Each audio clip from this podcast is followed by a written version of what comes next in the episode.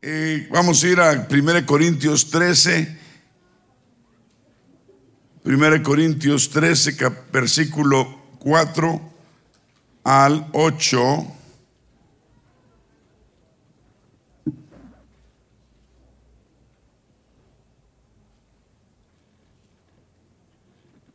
Cuatro al ocho. El amor, todos digan el amor. El amor es sufrido. Digan sufrido. Uno cuando ama sufre. ¿Cuántos padres de familia dicen amén? Sufre por los hijos. Amén. Los hijos sufrimos por los padres cuando están en condolencia, en enfermedad, en necesidad. ¿Sí o no? El amor es sufrido. El amor es benigno, no es maligno, es benigno. El amor no tiene envidia. No tiene envidia. Si nos amamos como hermanos, no nos tenemos envidia entre nosotros. Entre matrimonio, en las parejas, no hay envidia. El amor no es jactancioso, no se jacta, no se jacta, no se envanece, no se exalta. No, el amor no se envanece. El amor no hace nada indebido y no busca lo suyo. No somos egoístas cuando amamos, ¿cierto? Se nos sale el egoísmo. Un matrimonio para que funcione necesitamos sacarnos el egoísmo. Aló. No se irrita. Es difícil no irritarse uno. Pero dice que si uno ama, trate de no irritarse. No guarda rencor no se goza de la injusticia, mas se goza de la verdad. Todo lo sufre, todo lo cree, todo lo espera, todo lo soporta. El amor nunca deja de ser, pero las profecías se acabarán, cesarán las lenguas y la ciencia acabará. Amén. Y el siguiente que dice, porque en parte conocemos y en parte profetizamos. Damos gracias, Señor, por esta tarde, por esta, por tu palabra, Señor. Háblanos, ayúdanos a recordar cosas que se nos han olvidado y aplicarlas en nuestra vida. También enséñanos lo que no sabemos. Ayúdanos a estar atentos a tu palabra. Amén. Vamos a hablar de cosas interesantes sobre las relaciones matrimoniales, ¿no? Ah, ayúdanos a entender, amplía nuestra mente, quítanos toda preocupación y déjanos concentrarnos, Señor, en tu palabra. En el nombre de Jesús, usa este vaso de barro, te lo pedimos. Amén. ¿Cuántos dicen gloria a Dios? Tengan la bondad y se sientan. En una ocasión, un, dueño en una casa eh, se dio cuenta que había una grieta en su, en su habitación y llamó a, alguien que se la arreglara, se la pintara, la grieta. Vino el pintor y, la hizo su trabajo y la lijó la, y se fue y la pintó. Después del mes, eh, después al mes el dueño se fijó nuevamente y la grieta volvió a abrirse. Llamó a la misma persona, vino, hizo el mismo proceso y la raspó, la pintó, la lijó, lo miró y le dijo que estaba bien, le pagaron y se fue. Mes y medio después se fijó y vio la misma grieta abierta. Entonces llamó a otro persona. La nueva persona vino, miró la grieta, se volteó y le dijo al dueño, vea, yo no puedo ayudarlo a usted. ¿Por qué? Respondió el dueño de la casa. Yo veo una grieta, ¿por qué no me puede ayudar? Yo veo la grieta, usted ve la grieta, mi esposa ve la grieta, mis hijos ven la grieta, todos vemos una grieta. ¿Por qué no la puede arreglar? El pintor le dijo, yo veo una grieta en la pared, pero ese no es el problema. Su problema es que usted tiene una fundación, un fundamento en su casa que se mueve. la fundación debajo de su casa se está moviendo y lo que usted ve en la pared solo son los síntomas. El resultado del problema mucho más grave que usted tiene profundo. Y si usted no arregla el fundamento de su casa, las grietas van a seguir saliendo el resto de su vida.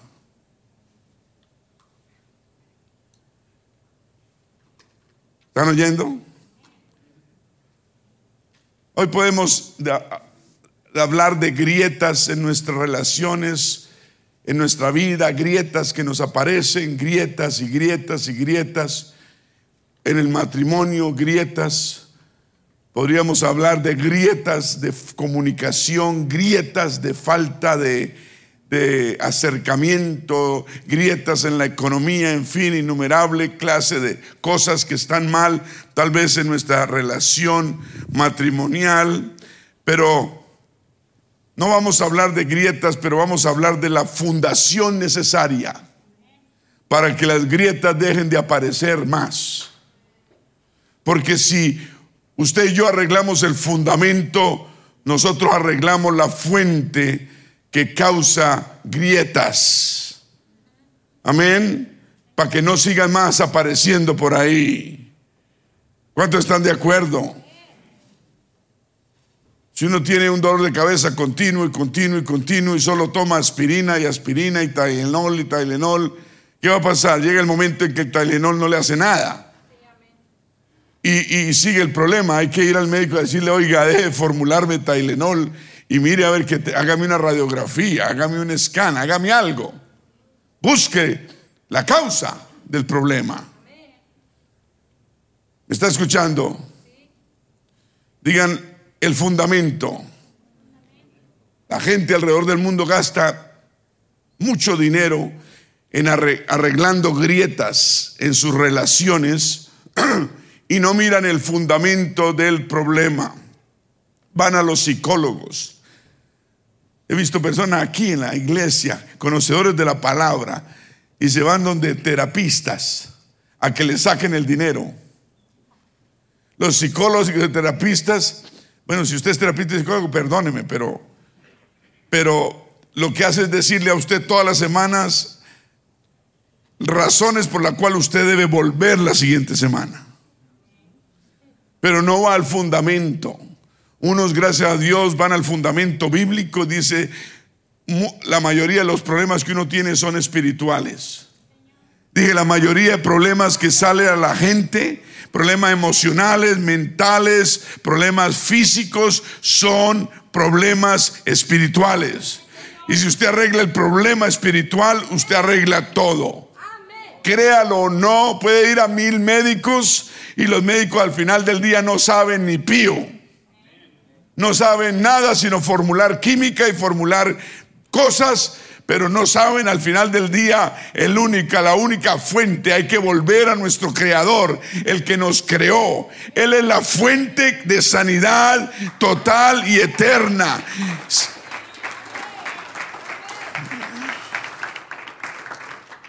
¿Cuántas veces, cuántas familias hay acá? Hay personas que han sido sanados por el poder de Dios, la sanidad del Espíritu Santo en sus vidas en dos minutos, en dos segundos y les ha quitado lamentos de años de, de, dolor y de angustia. Han gastado tiempo, dolor y, y, dinero en médicos y nada funcionó. ¿Me está escuchando? La parte espiritual es una parte intrínseca, una parte súper necesaria en la vida de todo ser humano. Usted está descuidando la parte espiritual debería estar peor, diría yo. Porque uno cuando se descuida espiritualmente está descuidando algo que es esencial en la vida de uno. Digan espiritual. La parte y la parte espiritual arregla muchísimas cosas. Cuando el fundamento no se mueve, porque es estable, cuando aparecen grietas, porque a veces aparecen cuando uno tiene el fundamento estable, esas grietas sí se pueden arreglar y cada vez serán menores cuando el fundamento está estable. Pero cuando el fundamento se mueve, las grietas siempre van a aparecer y nunca va a haber arreglo en nuestras vidas. Vivimos en un mundo desafortunadamente donde el porcentaje de divorcios es igual, estadísticas tristes, en la gente no creyente que la creyente. No apostólicos, gente denominacional, una fe suave, una fe superficial, diría yo. Pero las personas que tienen el Espíritu Santo tienen algo que los demás no tienen, aunque sean creyentes. O tenemos más bien. El Espíritu Santo es el don de Dios, el regalo de Dios, la promesa de Dios. Cuando el Señor, antes de subir al cielo, después de que resucitó de los muertos al tercer día, se apareció por 40 días y las últimas palabras que dejó a sus apóstoles y seguidores es, no te vayas de Jerusalén porque voy a venir pronto. El Espíritu Santo vendrá, el consolador va a venir, vendré como el Espíritu Santo va a decir y no os dejaré huérfanos, dijo, vendré a vosotros. Son palabras textuales del Señor. No os dejaré huérfanos. Por eso hay mucha gente por ahí huérfana. Es decir, no, no tienen a Dios en su corazón, al Espíritu Santo en sus vidas. ¿Por qué? Por descuido, diría yo. ¿Está escuchando? Hay unos, unos, unos, uh,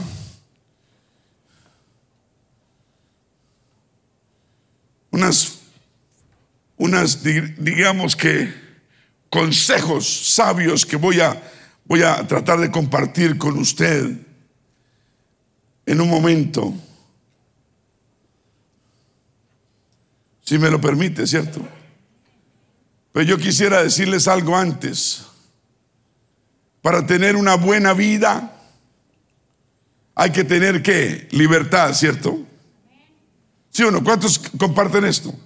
Una persona sin libertad pues no tiene nada. Digan libertad. Pero para tener una buena vida, tener libertad no es suficiente. Poder usted hacer lo que quiere no es suficiente. Porque la libertad debe estar ligada a una cosa que se llama compromiso. Una libertad sin compromiso no es libertad, ya es libertinaje. Y la persona está fuera de control. Bíblicamente, Dios nos da libertad, pero nos da y nos dice que debemos tener un compromiso. Porque del compromiso es que sale el carácter humano. ¿Cuántos creen que el carácter es necesario? Tenemos que tener carácter para todo, para trabajar, para criar nuestros hijos, para todo necesitamos carácter. Una persona sin carácter es una persona que va a tener problemas toda la vida. Entonces, la libertad que nos es dada. Muchos que hemos llegado a este país, venimos de, de toda clase de situaciones en este país, hay libertad.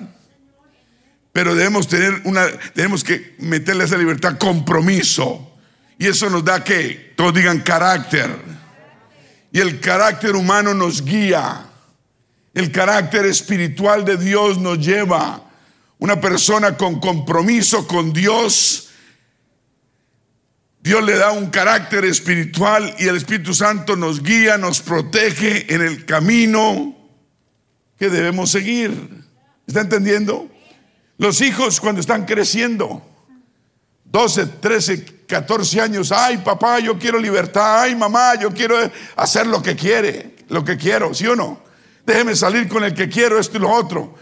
Pero son muchachos y muchachas que quieren libertad, pero no tienen compromiso. No hay nada más peligroso que un joven y una jovencita con libertad y sin compromiso. ¿Me está entendiendo? Padre de familia, si sus hijos le piden libertad, no se las dé hasta que usted se cerciore y se asegure que tienen compromiso con Dios. Compromiso con Dios. Ahí sí pueden hacer lo que quieren. Entonces, teniendo un compromiso con Dios no van a tener libertinaje. Y ese compromiso con Dios es, uno, uno los motiva como padre, pero ellos deciden al final del día. Ellos deciden si quieren hacerlo o no. Una decisión personal. Entonces, Digan todos, buena vida. Debe ser una vida de libertad, pero con compromiso, lo cual nos da carácter espiritual, con compromiso a Dios. Y yo estoy hablando compromiso a Dios. Aquí está el compromiso que Dios nos dejó. Aquí está, en este libro. Aquí está el compromiso. Nos da carácter espiritual y eso nos protege. Nos protege. Y nos da la victoria y nos da, fuera de eso, la salvación de nuestra alma. Este país, yo hablando con alguien hace unos días, es peligroso. Todo el mundo quiere vivir aquí. O las tres cuartas partes del mundo quieren vivir en este país por las oportunidades que hay. Y hay oportunidades, pero este país es peligroso. Uno se puede caer en el libertinaje fácilmente, porque aquí todo es fácil. Llegar a, lo malo es así, luego, luego. ¿Me están escuchando? Una persona con libertad y sin carácter, repito, va camino al desastre, al caos total. Amén. Usted le da libertad a su hijo, a su hija, cuando no tiene carácter y va a haber una tragedia. ¿Me entendió? Va a haber una tragedia. No hay que darle libertad a una persona. Cuando tiene ya compromiso con Dios, ya madura la persona espiritualmente, ya se le puede dar larga, ¿cierto? Porque tiene restricciones propias. Amén.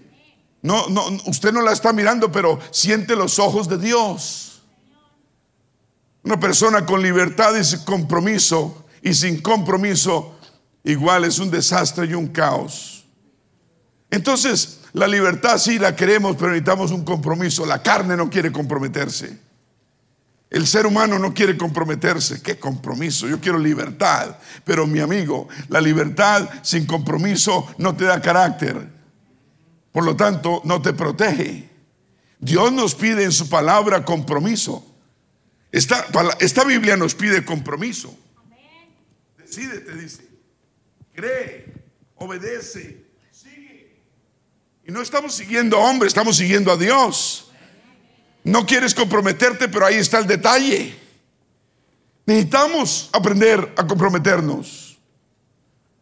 Libertad y carácter son compatibles. Libertad y carácter son compatibles. Debemos aprender a mantener los dos en un... Es el reto profundo que tenemos, libertad y carácter. Carácter es fuerza, voluntad, diga fuerza, voluntad.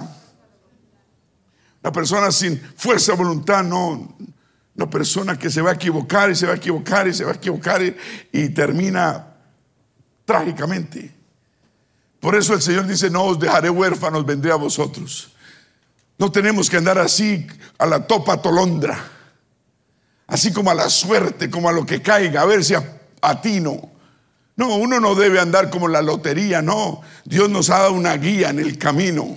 Dios nos ha dado un camino, una guía para que obedezcamos.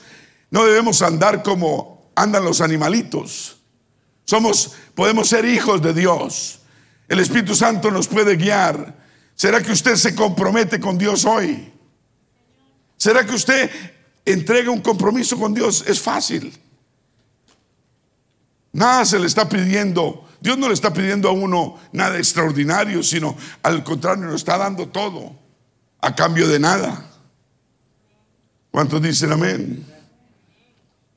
Alguien dijo, un buen carácter espiritual es la fuerza moral. Una persona sin carácter espiritual no tiene moralidad. Usted sabe qué es moralidad, ¿no? Moralidad, ser una persona moral es una persona que, que sabe qué es lo malo y qué es lo bueno y anda en lo bueno. Entonces, buen carácter es la fuerza moral que hace de hacer las cosas bien, dígale, hacer las cosas bien aunque le cueste a uno. Hay que hacer las cosas bien, aunque le cuesten a uno.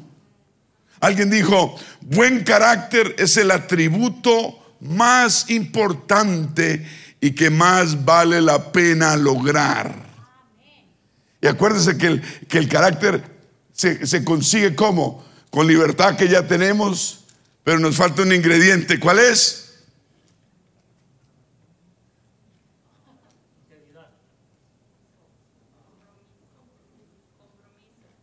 Compromiso. Oh, voy a volver a empezar, espere. ¿Qué pasó? ¿Es el maestro los alumnos? Yo no sé. Debe ser el maestro, ¿cierto? Digan compromiso. Uh, para que tengamos carácter necesitamos libertad y compromiso con quién? Con Dios. Eso es lo que uno no quiere. Ay, yo que me voy a volver una aleluya de esos. De hablar primero tonterías. Si usted ve las cosas sagradas de Dios así, pues nada va a lograr. Véalas con respeto más bien, porque son las cosas de Dios. Y la única esperanza que usted y yo tenemos es el Señor. No es Biden, ni el gobierno que sea, no es nadie, es Dios.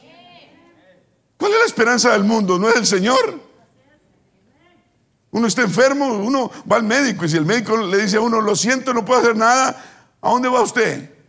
Termina aquí en la iglesia, buscando de Dios. Porque Dios es la única fuente verdadera.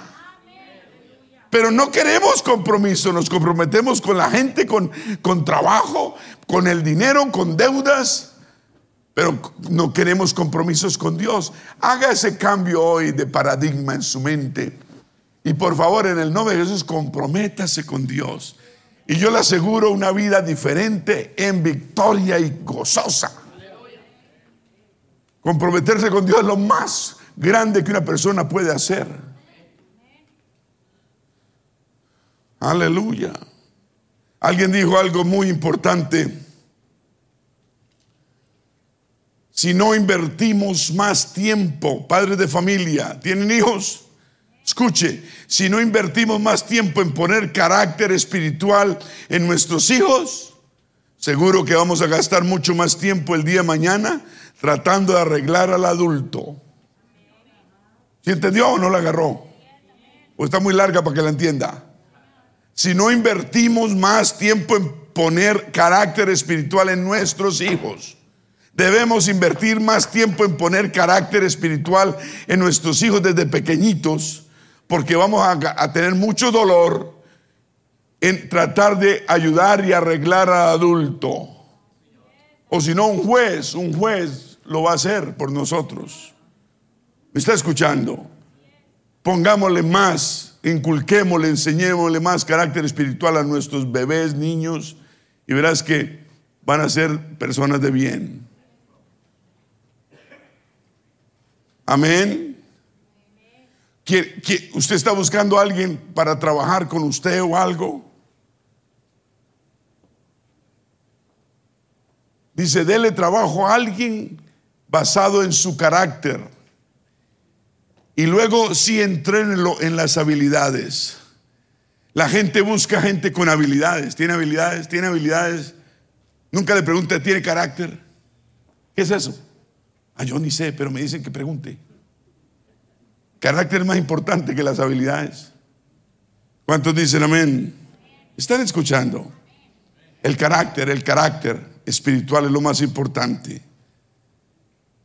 Entonces, buen carácter es más importante que la riqueza, que tener una buena figura como la mía, o popularidad como la suya, o educación como la del vecino. Buen carácter es lo más importante. Hay gente que le pone mucho cuidado a su reputación. ¿Qué dirá la gente de mí? Le importa nada lo que Dios sabe de uno. Si usted le pone mucho cuidado a su reputación, usted puede perder su carácter. Porque está pensando en lo que los demás creen y piensan de usted. Amén. Todos digan compromiso. Compromiso. Compromiso es tener lealtad, sentir un respeto, una fidelidad a los principios morales y a los compromisos establecidos hacia alguien. En este caso, estamos hablando de los compromisos que Dios ha puesto en su palabra. Nos aprende a ser fieles, digan fieles. Y en el matrimonio la fidelidad es necesaria. ¿Cuántos creen eso? Los casados dicen amén. ¿Qué es fidelidad? Ser fieles. ¿Cuántos fieles hay en la casa? Amén. Ser firmes, constantes en las obligaciones y en el cumplimiento de los compromisos establecidos. Somos fieles a Dios, somos fieles a nuestro cónyuge.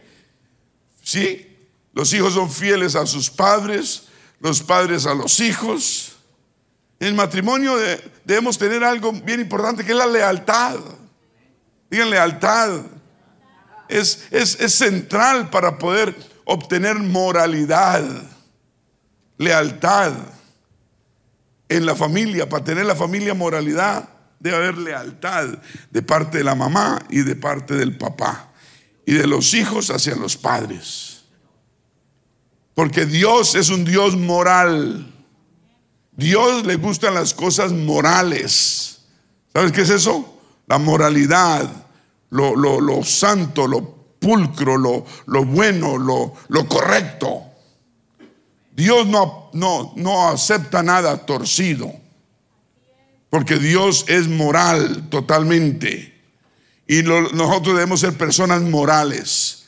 Y la moralidad la aprendemos de su palabra. Porque sin moralidad todo se destruye. Este mundo está pegado, ¿sabes con qué? Con la fe que tienen. Si este mundo nos quitan la fe en el Señor, este mundo se autodestruye. ¿Está escuchando? La fe en Dios nos, nos da la fuerza, nos da moralidad, nos da deseo de hacer las cosas bien. Y cuando uno hace las cosas bien, Dios lo bendice a uno. ¿Cuántos dicen amén? El mundo, la humanidad se autodestruye porque está perdiendo la, moralidad. Usted ya va a las escuelas y lo moral ya no cuenta. Usted va a sitios y ya la inmoralidad es lo que vale. El mundo está cada vez más inmoral. ¿Sabes qué? Son buenas nuevas, son buenas noticias. ¿Por qué? Porque entre más inmoralidad haya en el mundo, más se acerca el Señor más pronto va a ser su venida. Y Él no viene, Él no, aleluya, él, no viene a predicar. A ver si usted y yo nos arrepentimos. Él viene a recoger un pueblo ya listo y preparado, una iglesia santa, sin mancha, ni arruga, ni cosa semejante. Yo me quiero ir con el Señor, ¿usted no? El Señor viene pronto. Esta peste, esta pandemia es solo señal de que el Señor viene. Lea la Biblia y verá que le va a decir que van a haber pestilencias en el mundo. Señales del fin del mundo, pestilencias. Y esta pandemia del COVID-19 es una pestilencia o pandemia mundial. Y es señal del fin del mundo. El fin del mundo es el Señor viene antes del fin. Y cuando el Señor venga en las nubes, va a recoger a su pueblo y va a haber el rapto de la iglesia. Va a haber el rapto, gracias, el rapto de la iglesia y nos vamos para el cielo. Y en el cielo va a haber un matrimonio, unas bodas, las bodas del Cordero de Dios Jesucristo con su iglesia. En el cielo. Por eso Imagínate, ¿será que el matrimonio es importante? Claro que es importante. Si lo primero que va a hacer el Señor con su iglesia en el cielo es casarse con ella. Va a haber unas bodas. Y la iglesia, que es los creyentes del mundo, raptados al cielo, van a haber unas bodas y va a haber unas cenas de las bodas del Cordero de Dios. Yo quiero estar en esa cena, yo quiero estar en esas bodas. Pues eso quiere decir que vamos a ir al cielo y no al infierno. ¿Me está escuchando? Hoy es hora de que usted entregue su corazón al Señor y se comprometa con Dios. No tenga temor de comprometerse, de hacer, de tener que hacer nada. Usted no tiene que hacer nada, Dios hace todo. ¿Cuántos dicen amén? Por eso debemos enseñar lealtad a nuestros hijos. Digan lealtad. Todos los días, lealtad, mi hijo, sea leal, sea leal. Y no solo le predique usted, si usted practica la lealtad. Esto les da carácter, La lealtad da carácter. Cuando uno aprende a ser leal a Dios, eso le da carácter a uno como persona. Uno, uno sin Dios, uno, uno es desleal y uno no tiene carácter. Uno es como un yoyo. Se sube, se baja, se queda dormido abajo o a veces arriba. Pero cuando uno tiene compromiso con Dios, ha aprendido a comprometerse con Dios, uno aprende lealtad con Dios. Y la persona empieza a tener un carácter especial. Y uno dice, wow, ¿y este qué le pasó? Pues es el carácter de Dios en él. ¿Por qué? Porque decidió comprometerse con Dios. Tiene sentido, ¿cierto? Debemos enseñar lealtad a nuestros hijos todos los días, todos los días. Los hijos sin compromiso, sin lealtad, sin moralidad, sin respeto, ¿qué futuro van a tener? No muy bueno, ¿cierto? Dije, no muy bueno. Tenemos que enseñar a nuestros hijos siempre compromiso, compromiso, lealtad, moralidad, respeto. Y la iglesia hace eso. Y usted como padre y familia hace lo mismo en la casa. ¿Cuántos dicen gloria a Dios? Los sociópatas, ¿sabe qué es un sociópata? Un loco medio chiflado, que hace locuras. Y han habido sociópatas, y los sociópatas es una persona que se comporta impulsivamente, una conducta antisocial, inestable emocionalmente, impulsivo, tiende a hacer daño a los demás y a gozarse del daño. Violentos son, son desapegados a las reglas sociales, son inestables emocionalmente. Y al mismo tiempo son encantadores al mismo tiempo caen bien como monedita de oro a todo el mundo porque tienen un charm, tienen un algo, algo que los hace graciosos, lo hace que la gente crea en ellos. Por eso los sociópatas son tan peligrosos. Son, tienen, tienen una disposición de que la gente confíe en ellos. Lo más grave es que carecen, no tienen sentimiento de culpa o de vergüenza o de arrepentimiento. Uno, sociópata famoso es Ted Bundy. Ted Bundy. ¿Alguien sabe quién, fue Ted Bundy? Uno de los asesinos en serie más,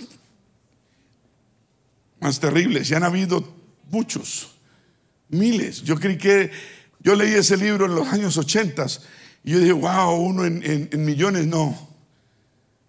Wow, hay cantidades. Y los científicos, ¿por qué les digo eso? Los científicos dicen que los sociópatas nacen cuando este compromiso a la lealtad les ha hecho falta. Entonces necesitamos ser leales. Si usted no es leal, usted no es nada. Y Dios lo primero que enseña compromiso y lealtad. Comprométete conmigo y séme leal y yo te voy a dar los deseos de tu corazón. Comprométete conmigo y sé leal a mí y yo te voy a dar la salvación de tu alma. Comprométete conmigo y sé leal a mí y te va a ir bien. Amén. Qué bonito, ¿cierto? Entonces necesitamos con nuestros hijos, padres de familia, enseñarles y lo más importante, modelar, ser ejemplo de compromiso. Digan compromiso. Los padres quieren ver a un, los hijos quieren ver a un padre comprometido. Los hijos necesitan ver una madre comprometida. Cuando ven a un padre descomprometido o no comprometido, ven inestabilidad, crecen inestables, crecen débiles, crecen mal, inseguros de sí mismos.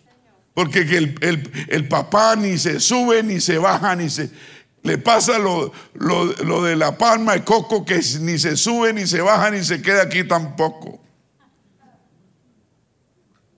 No es nada peor de que ver un padre, un hijo ver a un padre que no se ha comprometido. Nacemos y seguimos inseguros. inseguros. Pero ¿sabes qué? No es el final. Yo crecí en una familia de inseguridad donde un padre, mi padre no estaba comprometido. Y a mí me dio inseguridad y duré inseguro veintitantos años hasta que me fijó, me, comprometí con Dios y Dios empezó a darme un carácter espiritual que nunca había podido, había podido lograr solo. Y fuera de eso me dio la salvación. Eso fue a los 24 años, cuando yo decidí servir al Señor. ¿Me está escuchando? Pude haber terminado como un Ted Bundy.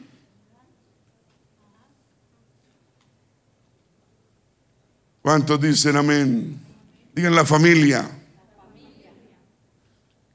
La institución social fundamental que enseña más lealtad es la familia. ¿O no?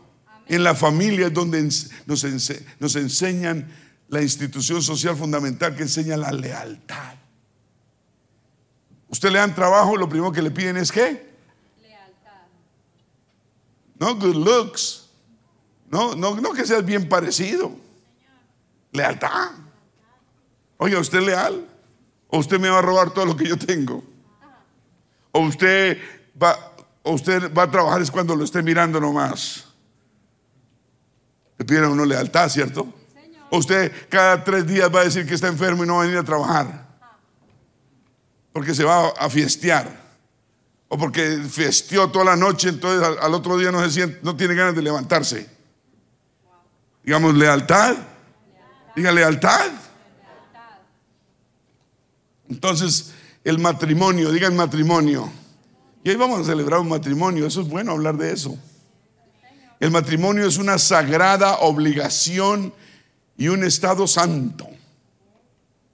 Y es la clave y la base de la civilización. Cuando el Señor creó el mundo, lo primero que hizo fue Adán, ¿cierto? Y lo vio solito, bien aburrido, comiendo de las uñas. Y, le, y lo durmió y le sacó de su costilla o sea, le sacó una costilla a su costado y de la costilla creó una mujer, una dana, y la llamaron Eva. Y el hombre cuando se levantó ya no veía más cebras, ni cabras, ni, ni vacas, ni conejos, sino a Eva. Imagínate la felicidad de Adán. Y los bendijo Dios, porque el matrimonio para él es entre hombre y mujer, ¿no? ¿Aló? La Biblia dice claramente que hombre y mujer los creó Dios. Pero el mundo pervertido es Jorgito y Pedrito. Vertica con Jacinta. Poder en el nombre de Jesús. ¿Sabes por qué el enemigo, el diablo, quiere meter, ir en contra del matrimonio? Porque va a parar la raza humana. ¿Cómo, el hombre y la mujer procrean, cierto? porque tienen sexo diferente. Entonces cuando, cuando, el, diablo lo que quiere es parar la raza humana, que es lo que Dios creó. ¿Cuántos dicen gloria a Dios? Matrimonio es una obligación sagrada. Digan sagrado. Es una obligación sagrada, nunca un contrato privado donde cada uno hace lo que se le ocurre. Aló. El matrimonio es una obligación sagrada, es un compromiso sagrado. No es un contrato. Un contrato se puede romper. Un contrato, si el otro no cumple, yo, pues yo tampoco cumplo. No. Cuando uno tiene un compromiso sagrado, el otro no cumple, yo, yo sí cumplo. ¿Cuántas veces, cuántos dicen amén? Pero hoy, hoy en día el mundo quiere cohabitar, irse a vivir sin casarse. Eso está en contra de la voluntad de Dios. Porque no quieren compromiso. Cuando uno, uno debe tener un compromiso, el compromiso es sagrado del matrimonio. ¿Me está escuchando? El estigma y la vergüenza que trae esto ya no les importa a la gente. No les importa, pero a Dios sí le importa. Aló. Ver el matrimonio como algo sagrado, tener virtud de lealtad dentro del matrimonio y la familia es esencial para una vida plena de gozo y paz. Si usted encuentra la persona ideal en su vida, no le dé miedo comprometerse. Pero antes yo le sugeriría que se comprometa con el Señor, para que el Señor le ponga la persona ideal para su vida. Porque si no, usted va a estar buscando y se va a meter con la que no es. Ay, ay, ay. Eso sí es grave. O con el que no es, que es peor. Aleluya. Digan carácter y, libertad, van asociados. La gente pide carácter, los hijos nos piden, perdón, la gente quiere libertad, los hijos nos piden libertad, pero no quieren que le formemos el carácter. Como padres debemos formarle el carácter a estos muchachos. Tenemos que aprender a ponerle límite a esos muchachos y nosotros de ponernos límite a nuestra libertad. ¿Me está escuchando? Usted puede tener 20 años, 30 años, 40 años, 15 años, 12 años, 60 años, lo que sea. Usted debe aprender a ponerle límites a su libertad. Ay, yo puedo hacer lo que quiere, lo felicito, pero póngale límites a su libertad. Todos los días debemos saber que tenemos una libertad, pero tiene unos límites. ¿Saben cuáles son los límites? Estos son los límites. La palabra de Dios son los límites que tenemos. El matrimonio tiene sus límites y con límites bien claros y marcados el matrimonio ganamos muchísimo. ¿No? Una persona, en un matrimonio, el, esposo no, no está hablando tonterías con otra mujer, ni, ni, ni la esposa habla confiancitas con ningún hombre. Hay respeto, hay compromiso. Ay, es que me dice cosas bonitas. Usted es lo que es una patisuelta.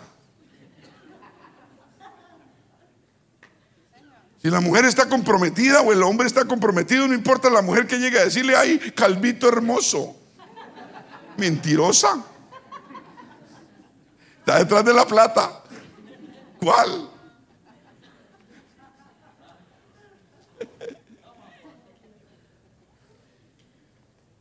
Es bonito el compromiso y son bonitos los límites. El, enemigo es lo que nos ha metido en la cabeza y el mundo, que no te comprometas y que no te pongan límites, pero Dios trabaja con compromiso y con límites. Con compromiso y con límites. Yo a los 24 años, ¿qué quería comprometerme con nadie? Ni me quería casar. ¿Cierto? Me esperó 11 años mi esposa. 11 años. Hasta que el Señor no me patearribó, me arregló y me convirtió bien. Ay, sí, Dios, venga, ok. Está bien, lo recibo. Me vio bien comprometido. Porque me veía como comprometido, ¿cierto? Una, una mujer quiere un hombre comprometido. Y tiene que ver si está comprometido con Dios, porque este, este príncipe azul no está comprometido con Dios, pues no va a comprometer conmigo. Ahí me va a prometer cosas y se olvida el otro día. ¿O no? Entonces los límites son bonitos, son necesarios y el compromiso es aún mejor. Matrimonio, matrimonio tiene sus límites y con límites bien claros y marcados de matrimonio ganamos muchísimo, ganamos el favor de Dios, ganamos larga vida, amén, es saludable. Los hijos son decentes y hijos de bien. Ah, yo estoy hablando verdades profundas. Si a usted no le gusta, pues usted no sabe lo que es bueno. Lealtad, digan lealtad. Es una palabra bonita, bonita. Lealtad al cónyuge, al esposo, a la esposa, a Dios lealtad a los hijos, lealtad a la familia, engrandece nuestra capacidad de poder disfrutar la libertad que tenemos. Uno no puede ser libertinaje, uno no puede, el, el, cuerpo, la mente, la humanidad pide libertinaje. Es que no he vivido nada y yo necesito vivir la vida loca. Loca te vas a volver.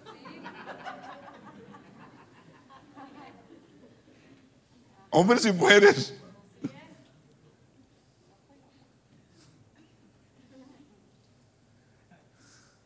Lealtad trae paz, trae gozo, trae prosperidad. Prosperidad. Dios es completo, nos prospera espiritualmente, materialmente, emocionalmente, físicamente. Emocionalmente nos prospera, nos sana. Y fuera de eso nos da la vida eterna. ¿Qué mejor negocio que ese? ¿Qué mejor negocio que ese? ¿Cuántos dicen gloria a Dios? Un aplauso al Señor. Aleluya. Gloria a Dios. Digan matrimonios.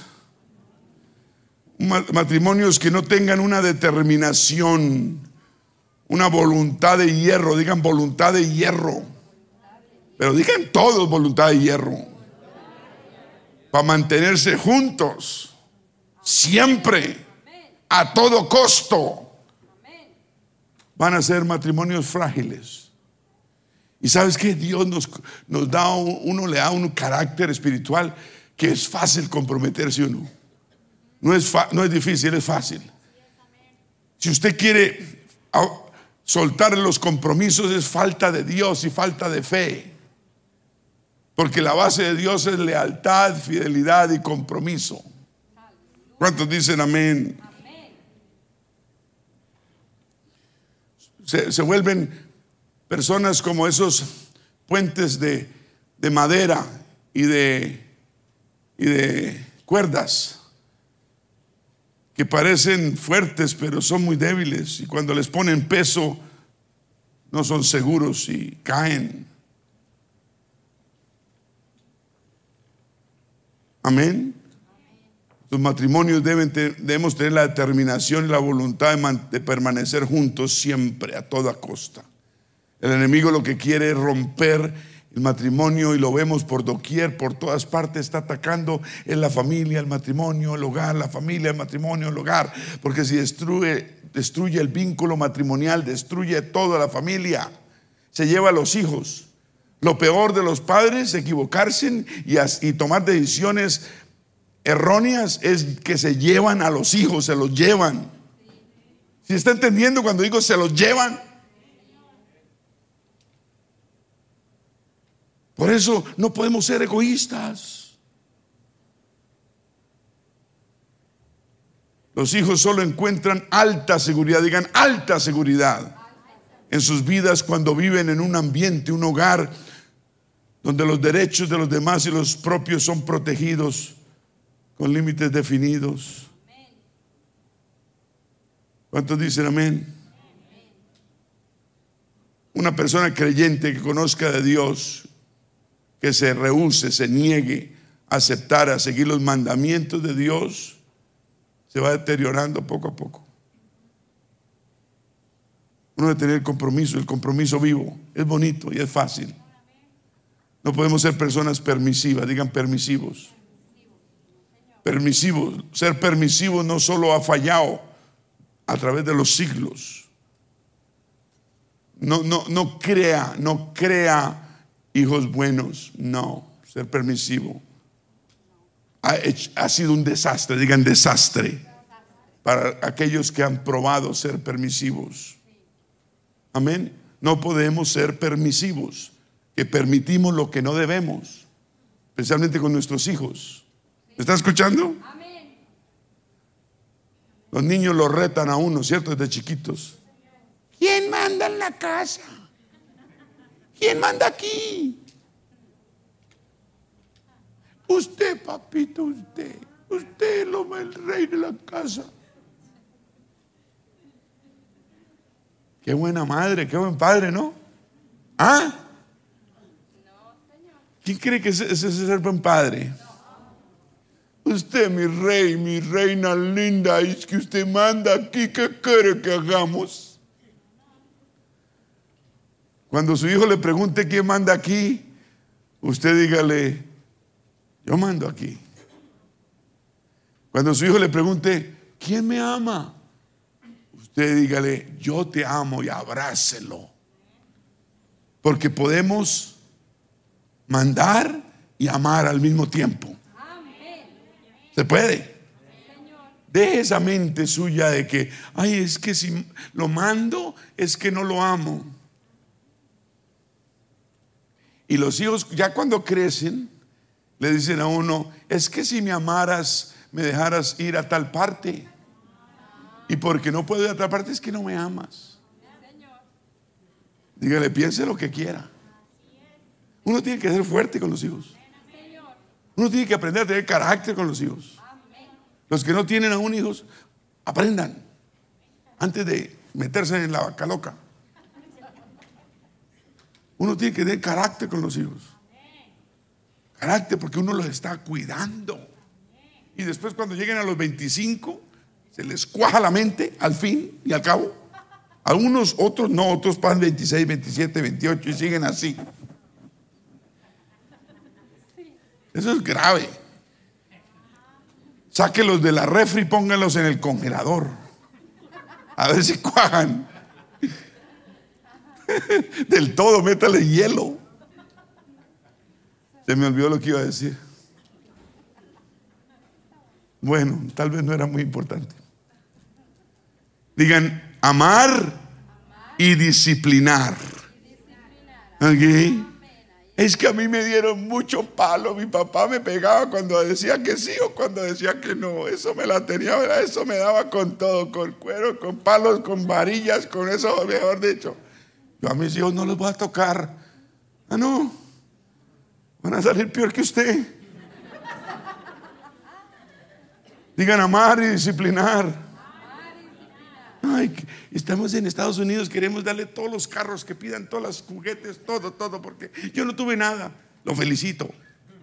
Pero disciplínelos. Y cuando se porten mal, quítele todos esos carros, toda la bicicleta, todos los juegos, toda la ropa, quítele todo. Y lo guarda en, un, en una pieza con candado y dice, ahora sí, pórtese bien.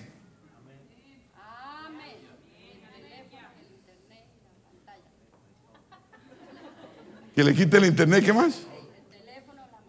El teléfono, la maleta, el internet, las llaves, la ropa. Mi mamá, ¿sabe qué hacía mi mamita linda que va a cumplir 91 años por la gloria de Dios ahorita en mayo? Mayo es junio, junio 10, junio 10.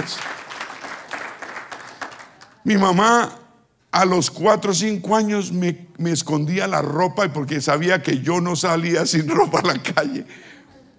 No, yo era avergonzado y me, y, me escondía la ropa y ya se tenía que ir a trabajar porque siempre trabajaba de maestra. Y, yo no sé por qué me, me, quedaba en la casa o no sé, pero me escondía la ropa y yo no salía así. Me escondía los pantalones largos era. Y a mí no me gustaban los, los, cortos y yo no salía. Y, y, sabes que le agradezco hoy, porque había muchachos malos allá afuera donde me hubieran, podido hacer daño. Eran mayores que yo.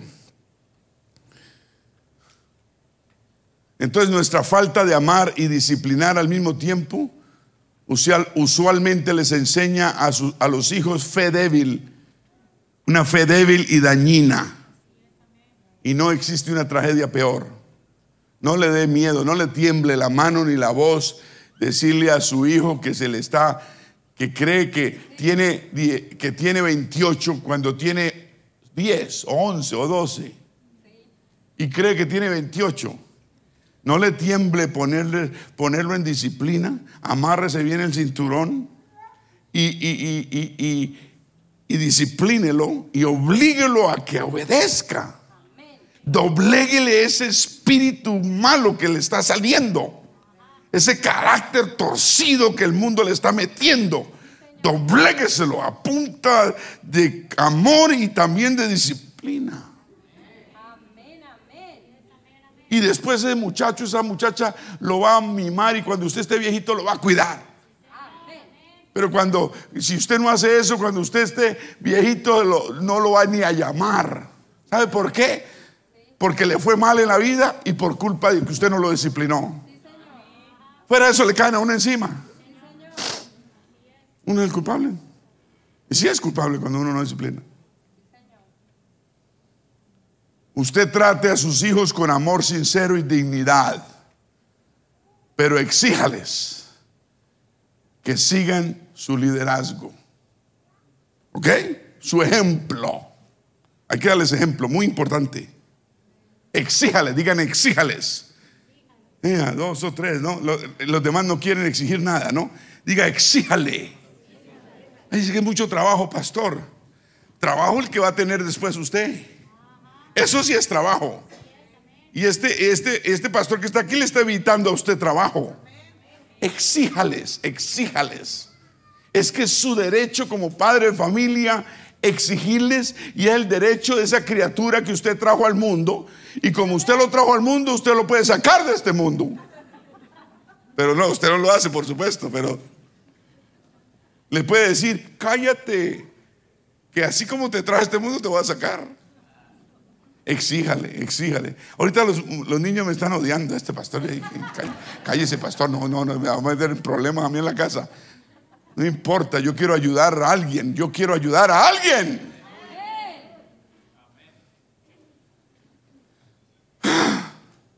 Todo niño que le, corresponde mantener su cabeza en alto, ¿cierto?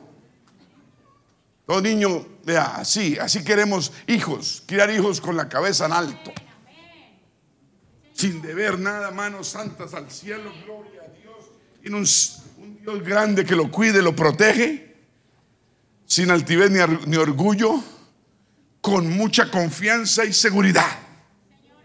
El derecho de los hijos. Ellos tienen derecho, así como nosotros teníamos derecho a eso y tal vez no, no nos lo dieron, no importa, nosotros se lo vamos a dar a nuestros hijos. ¿Me está escuchando? Entonces no sea permisivo con sus hijos. ¿No?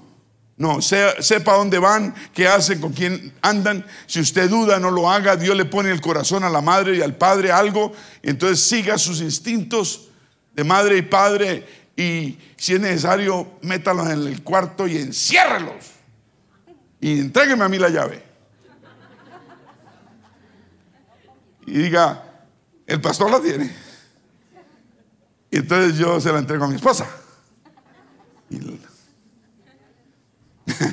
no, mentiras. Usted guarda la llave. O es mejor, coja un desarmador y quite los tres tornillos arriba, los tres tornillos en la mitad, los tres tornillos abajo y traiga la puerta para la iglesia. No más niños encerrados en los cuartos. Eso es fácil. La puerta la pone usted en alguna parte de mesa, de escritorio. No importa, pero que el hueco esté y que sepa uno qué está haciendo ese muchacho allá y esa muchacha allá. A toda hora, por la noche. Hay una ventana, hay ventanas en el cuarto. Yo sé que es en contra del, del, del fire hazard, un incendio, pero selle esas ventanas. O se le vuelan por esa ventana. ¿Me está escuchando? Estoy hablando de cosas serias séllelas. Aleluya, ponga, coja un par de palos y unos tornillos. y quite esa puerta y tráigasela para acá, le metemos candela. Las puertas no son caras. Uy, eso se arregla usted problema. Usted que está en el cuarto diciendo, ¿qué estará haciendo mi niña allá adentro? ¿Qué estará haciendo mi niño allá adentro? Y usted bien y sin dormir. ¿Qué? ¿Cuál es? ¿Cuál dormir? Quítale esa puerta. Huélale la ropa.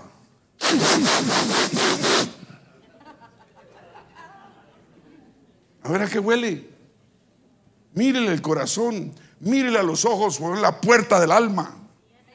Usted le puede mirar la puerta del alma a su hijo, a su hija. A ver qué está pasando allá adentro. Hello, anybody home? Anybody home, home, home, home, home, home. Está vacío. Es que esa edad de los teens, teenagers, uy, es terrible. Terrible.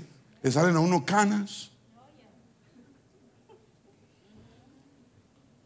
¿No han llegado a eso? Entonces, cuando uno se prepara desde chiquito, le va bien, le va mejor. No crea que le va así siempre 100%, pero le va a ir mucho, mucho mejor. Por eso no hay que dejar que nuestras emociones, digan nuestras emociones, dirijan nuestros destinos. Usted tiene que pensar más con la motola aquí, esta es la motola, que pensar con, con sus emociones. Ay, pobrecita, pobrecito. No, pobrecita si comete una brutalidad. ¿Sí o no? Pobrecita. Y pobrecita toda la familia también.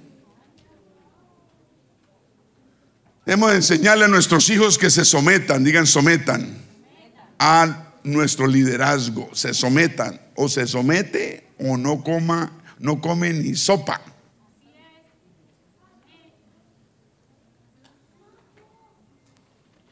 ¿Cuántos dicen amén? Un aplauso al Señor, aleluya.